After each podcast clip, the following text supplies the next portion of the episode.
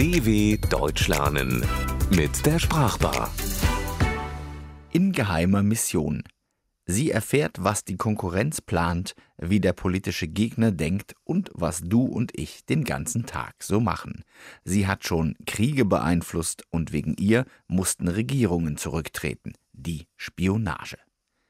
Der Endung hört man es schon an. Die Spionage stammt aus dem Französischen. Dort hieß sie Espionage.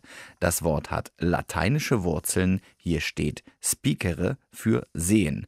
Und im Althochdeutschen gibt es Späon, was dem heutigen Spähen ähnlich ist.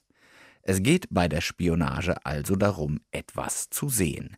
Die Spionage beschafft politische, militärische und immer mehr auch wirtschaftliche Informationen. Ganz anders sieht das beim Spionieren aus. Das findet ganz privat statt. Wenn er ihre Kurzmitteilungen auf dem Handy liest und sich dabei erwischen lässt, sagt sie eventuell, hör auf, mir nachzuspionieren. Aber von vorne.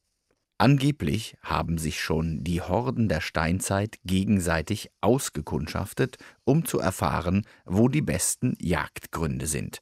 Natürlich sind von damals weder geheime Aufzeichnungen noch Dossiers überliefert, doch die alten Griechen wussten durchaus von Spionen zu berichten. Der Perserkönig Kyros betrieb schon vor 2500 Jahren ein perfektes Spitzelnetz. Seine Späher, die Augen und Ohren des Königs, mischten sich unter die Leute, um zu erfahren, was im Volk geredet wurde. In China erschien etwa zur selben Zeit das erste Spionagehandbuch. Sun Tzu, ein Stratege und Philosoph, prägte nicht nur den Satz Du musst deine Feinde kennen, um sie besiegen zu können. Er verfasste in seinem Buch Die Kunst des Krieges einen ganzen Leitfaden mit Regeln, wie man Agenten einsetzt, Geheimnisse weiterträgt und Freund und Feind verwirrt. Auch im Alten Testament spielt Spionage eine große Rolle. Die Israeliten schickten zwölf Späher ins Land Kanaan. Einer von ihnen, Joshua, wurde später ihr Anführer. Auch die Stadt Jericho konnte nur erobert werden, weil Spione nachts heimlich über die Mauer geklettert waren und herumgeschnüffelt hatten. Etwas zu sagen, das nur Sender und Empfänger verstehen sollen, war und ist wichtiges Merkmal der Spionage. Berühmt geworden sind die sogenannten Zahlensender.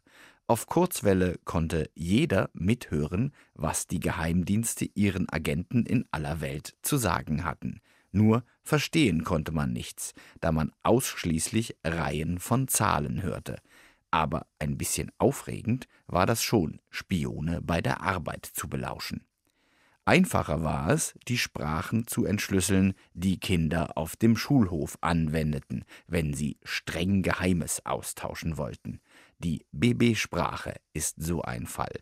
Hier setzt man nach jedem Vokal ein B ins Wort und wiederholt den Vokal. Dubu bibist eibein spibiobon heißt es dann zum Beispiel.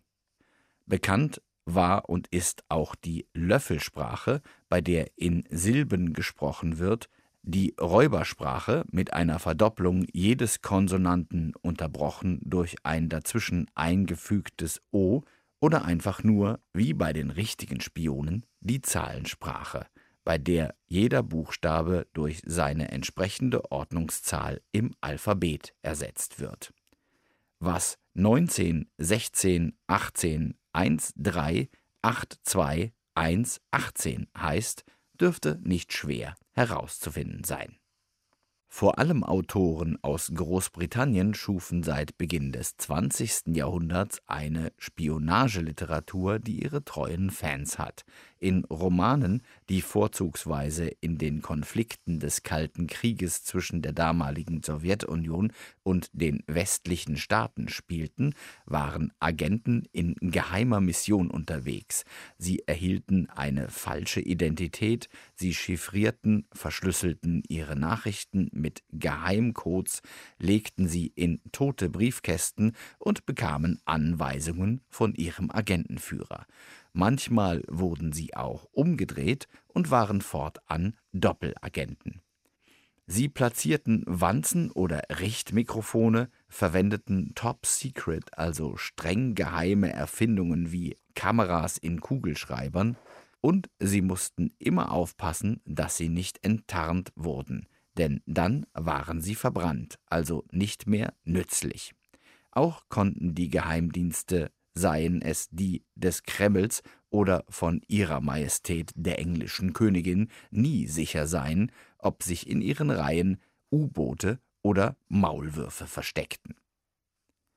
Das eigene Volk auszuhorchen, zu unterwandern, zu bespitzeln und damit zu beherrschen, ist keine Erfindung der ehemaligen DDR.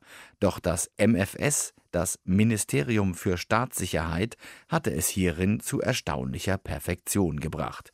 Wie schon beim Perserkönig Kyros wurde das Land mit einem Netz verdeckter Ermittler, den inoffiziellen Mitarbeitern kurz IM, überzogen. Für ihren Arbeitgeber, die Stasi, die auch Firma Horch und Guck genannt wurde oder kurz die Firma, schrieben sie alles auf, was verdächtig sein könnte. Betroffene können heute in ihren Akten, die vor der Vernichtung durch die Stasi gesichert wurden, nachlesen, wie Menschen verleumdet wurden, wie Spione versucht haben, die politische Opposition zu steuern und wie Eheleute und beste Freunde sich gegenseitig bespitzelten. Aber auch, wie unspektakulär und banal Agententätigkeit sein kann.